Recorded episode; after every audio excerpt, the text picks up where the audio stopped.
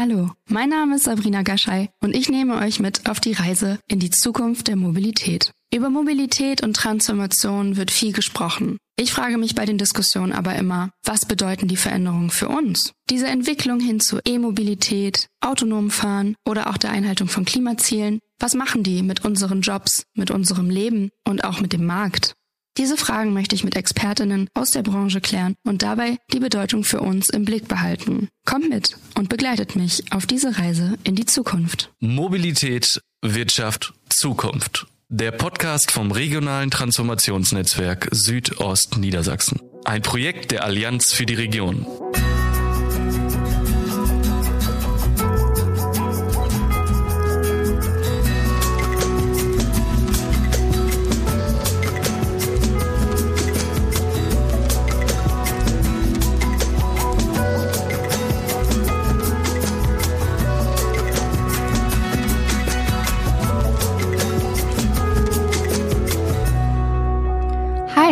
Und herzlich willkommen zur zweiten Folge des Podcasts. Nach der ersten Folge, wo wir darüber gesprochen haben, was eigentlich dieses Projekt Retrason macht und warum es das braucht, habe ich mir verschiedene Fragen gestellt. Ich habe mich gefragt, was sind eigentlich die aktuellen Zukunftsthemen in der Mobilitätsregion Südostniedersachsen? Werden vielleicht Jobs oder auch kleinere Unternehmen davon gefährdet? Und was können wir als Menschen tun, um bei diesen Entwicklungen mitzuhalten und nicht abgehängt zu werden? Um diese Fragen zu beantworten, habe ich mir mal die Situationsanalyse der Prognos AG angeguckt. Und damit ihr euch das nicht alles durchlesen müsst, habe ich mit Dr. Olaf Arndt gesprochen. Er ist Regionalanalyst und Direktor bei der Prognos AG und hat mir meine Fragen beantwortet. Herr Arndt, ja, ich freue mich sehr, dass wir hier zusammensitzen und über die Situationsanalyse sprechen können. Ja. Ähm, und gleich zu Beginn wollte ich einmal fragen, worum es sich bei dieser Situationsanalyse, die von Retrason in Auftrag gegeben wurde, eigentlich handelt. Ja, auch von mir seien Sie recht herzlich gegrüßt. Äh, die Situationsanalyse ist ähm, eine Ausgangsanalyse dafür, wo die Veränderungen in der Mobilitätswirtschaft äh, für die Region Braunschweig-Wolfsburg hinführen. Und ähm, das Neue an solchen Transformationsthemen ist halt, dass das ganz breit aufgesetzt ist. Das hat nicht nur was mit Technik zu tun, das hat nicht nur was mit Wirtschaftszweigen zu tun, das hat was mit Menschen und Fachkräften zu tun, das ist, hat was mit Attraktivität der Region zu tun und mit Infrastrukturen. Also diesen Wandel, den wir erleben, der ist sehr breit und sehr vielschichtig. Und um genau da die richtigen Schwerpunkte herauszufinden und auch für die zukünftige Entwicklung anzugehen. Das sollte die Situationsanalyse äh, liefern, die halt äh, die Region hinsichtlich ihrer Mobilitätswirtschaft auch in die Zukunft führen soll. Mhm. Ja, das klingt ähm, an sich schon mal sehr spannend. Ich bin gespannt, was Sie gleich von den Ergebnissen berichten. Mhm. Sie haben ja ähm, auch schon die Menschen angesprochen und das ist genau das, worum es hier in dem Podcast gehen soll. Ähm, wie sieht das eigentlich aus? Wie ist das so mit den Beschäftigtenzahlen hier in der ähm, Automobilwirtschaft? Ja, wenn man ähm, sich die Beschäftigung anguckt in der Region, dann ist die Region Braunschweig-Wolfsburg die Automobilregion schlechthin, äh, wenn man sich das deutschlandweit äh, anschaut. Sie hat mit VW natürlich einen der oder den größten Automobilhersteller der Welt, äh, wenn man nach Umsatz geht. Und das ist natürlich ein Fund, was man in der Region hat. Das heißt aber auch natürlich, dass wir sehr viele Menschen haben, die direkt im Bereich der Automobilindustrie äh, arbeitet, aber auch darüber hinaus. Wir haben uns das genauer angeschaut und ähm, VW hat zum Beispiel Zulieferer, äh, mhm. die äh, natürlich in der Region sind und VW beliefern.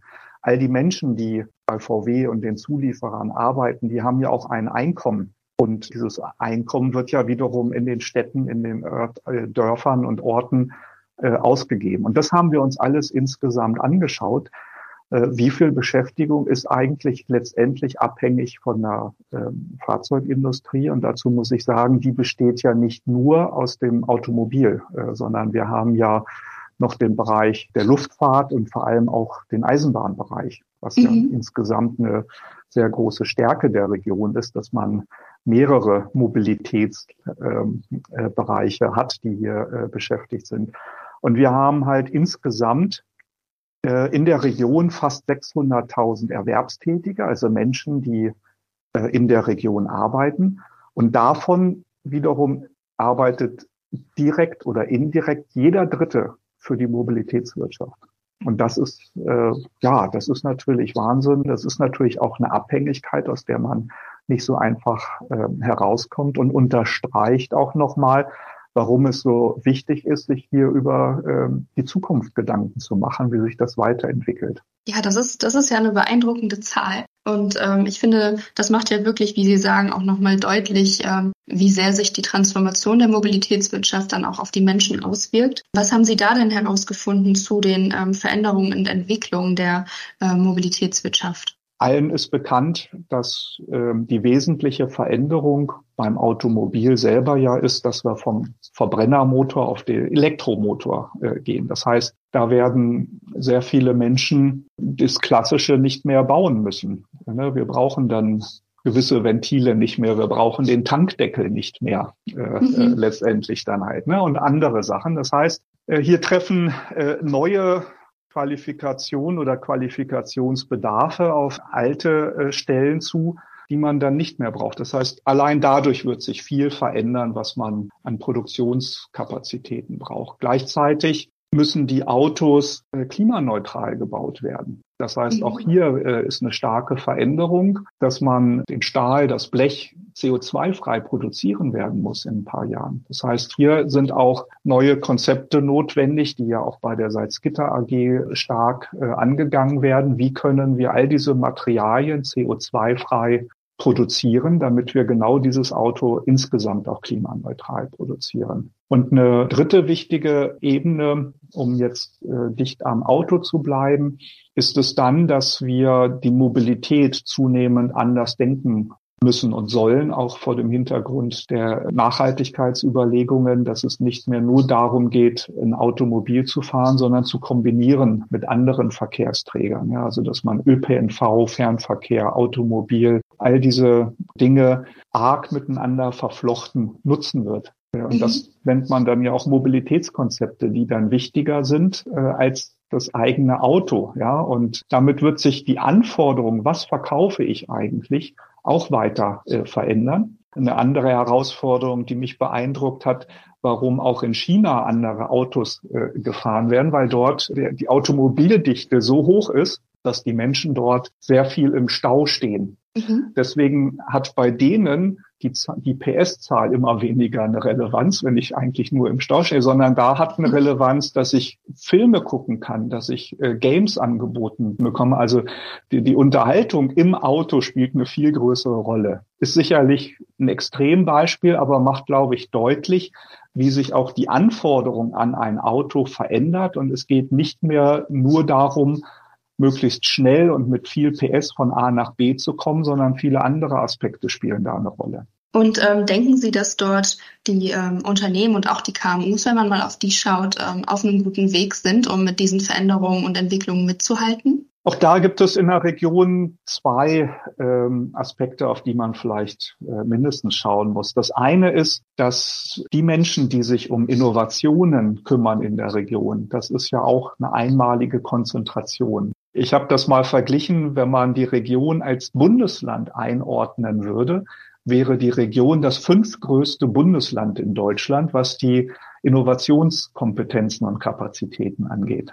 Also damit wird nochmal deutlich, wie stark die Kompetenz in der Region ist, sich Neues äh, und um Lösungen für die Herausforderungen zu kümmern. Jetzt kommt die andere Seite äh, äh, dazu, dass sich das zu einem Großteil auf die, die großen Unternehmen fokussiert und konzentriert. Natürlich allen voran VW. Also ein Großteil dieser Menschen arbeitet in und für VW äh, und weniger für kleinere und mittelständische Unternehmen. Äh, und äh, da ist, ist die große Herausforderung der nächsten Jahre, weil die gesamte Wertschöpfungskette auch mit den Zulieferern muss sich ja ver verbessern. Und äh, VW fragt häufig ja Lösungen an, wenn sie sie nicht selber entwickeln. Und dann müssen diese Innovationen von den kleinen und mittelständischen Unternehmen kommen. Und äh, da ist eine klassische Herausforderung, nicht nur in der Mobilitätswirtschaft, dass da natürlich die Kapazitäten, auch das Geld, um solche Entwicklungen zu betreiben, knapper ist. Und wir haben dort eine doppelte Herausforderung im Zuliefererbereich, dass sie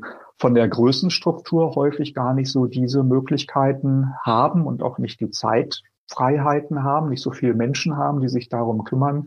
Und auf der anderen Seite haben wir großenteils ja auch noch äh, einen florierenden Absatzmarkt, immer mit einem Auf und Ab, aber viele der Zulieferer sind gut ausgelastet. Da muss man natürlich mit den KMU gemeinsam ähm, das vorantreiben, dass sie sich über neue Produkte, äh, neue Dienstleistungen Gedanken machen müssen. Das muss in der Region auch von so einem Projekt begleitet werden. Ne? Da muss man schauen, was habt ihr denn für Möglichkeiten, etwas anderes zu produzieren? Welche Fähigkeiten habt ihr in Materialfragen und könnt vielleicht etwas anderes bauen?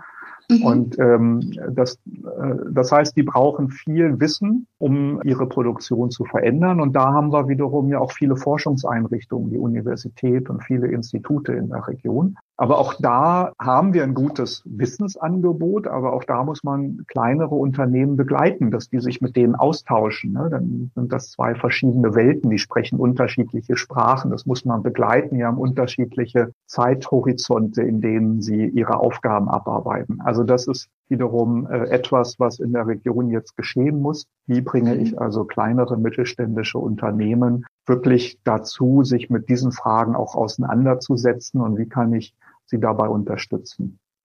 Ja, das ist, äh, das ist eine gute Überleitung tatsächlich, denn so schließt sich ja der Kreis, mhm. dass Retrason genau dort versucht zu greifen. Und ich finde, durch das Gespräch mit Ihnen wird jetzt auch nochmal deutlicher, warum es genau das braucht und wo wir dort ansetzen können. Von meiner Seite waren das jetzt auch schon die Fragen hier zu diesem Thema. Gibt es noch etwas, was Ihnen wichtig ist, hier äh, loszuwerden? Ja, da gibt es noch ein ganz wichtiges Thema.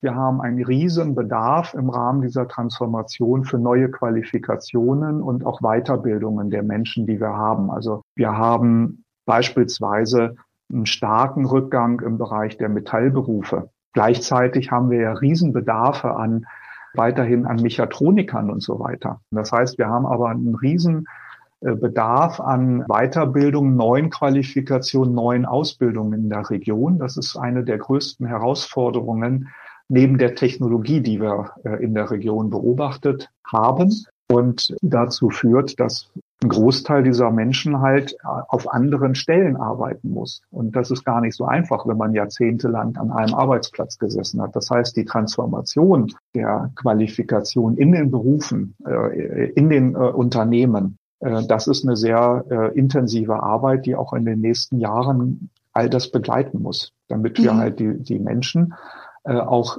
äh, mit Arbeit versorgen und auch in der Region, denn wir haben eine demografische Herausforderung. Deutschlandweit geht man davon aus, dass bis zu sieben Millionen Erwerbstätige fehlen werden, die man eigentlich für die Wirtschaft bräuchte. Mhm. Äh, und das heißt, letztendlich muss man um, um jeden einzelnen äh, Beschäftigten dahingehend kämpfen, dass man ihn halt äh, auf einer richtigen Stelle äh, dann auch weiter beschäftigt. Und äh, deswegen ist das äh, Thema der, der des, des Arbeitswandels, der neuen Arbeitswelten ganz äh, wichtig. Und äh, letzter Punkt dafür, ähm, demografisch gesehen wächst eine Region nur durch Zuwanderung. Also die natürliche Bevölkerungsentwicklung ist überall in Deutschland negativ. Das heißt, wenn wir Menschen für etwas brauchen, sei es auch nicht nur in der Industrie, in, in, im Gesundheitswesen und so weiter, wird man die größtenteils nur dadurch auch schaffen, dass man, wenn man wachsen will, Zuwanderung hat und dass man die Menschen in der Region auf die richtigen Positionen äh, bekommt und auch hält. Und dafür muss man eine sehr attraktive Region äh, sein, dass man sagt, da lebe ich gerne, hier kann ich gut leben, hier kann ich gut wohnen, äh, hier habe ich eine gute Gesundheitsversorgung. Äh, und das ist das Neue auch an diesen großen Transformationen, dass man das so insgesamt denken muss. Mhm. Ja, es ist viel, was man da berücksichtigen muss. Ne? Aber ich danke Ihnen auf jeden Fall erstmal, dass Sie auch den Fokus noch auf die Fachkräfte gelegt haben, denn ja. ich glaube, das ist das, was die Menschen auch wirklich bewegt, wenn sie sehen, was sich verändert und dann denken, was, was ist denn mit mir, wo bleibe ich denn in dieser ganzen ja, Transformation ja. selbst zurück. Das Thema möchten wir im Podcast in einer anderen Folge auch nochmal ausführlicher behandeln. Da haben Sie jetzt auf jeden Fall eine gute Sneak Peek dafür gebracht. Ich danke Ihnen sehr für dieses Gespräch. Prima. Tschüss. Aus dem Gespräch mit Herrn Dr. Arndt habe ich verschiedene Schlagworte für mich mitgenommen. Das sind unter anderem die technologischen Entwicklungen, Jobs und Fachkräfte und auch gemeinsame Lösungen für die Transformation. Diese Themen möchte ich in den nächsten Folgen aufgreifen. Darüber hinaus habe ich mir auch noch Kommentare bei LinkedIn angeschaut und Themenwünsche identifiziert, wie zum Beispiel das Thema Lernkulturen oder auch weitere Transformationsnetzwerke in Deutschland. Was gibt es da noch und was machen die so? Wenn ihr auch Themenwünsche für weitere Folgen habt oder noch Anmerkungen zu diesem Podcast, dann meldet euch gerne bei uns. Entweder bei LinkedIn über den Retrason-Kanal oder bei podcast.retrason.de. Mobilität, Wirtschaft, Zukunft. Der Podcast vom regionalen Transformationsnetzwerk Südost Niedersachsen. Ein Projekt der Allianz für die Region.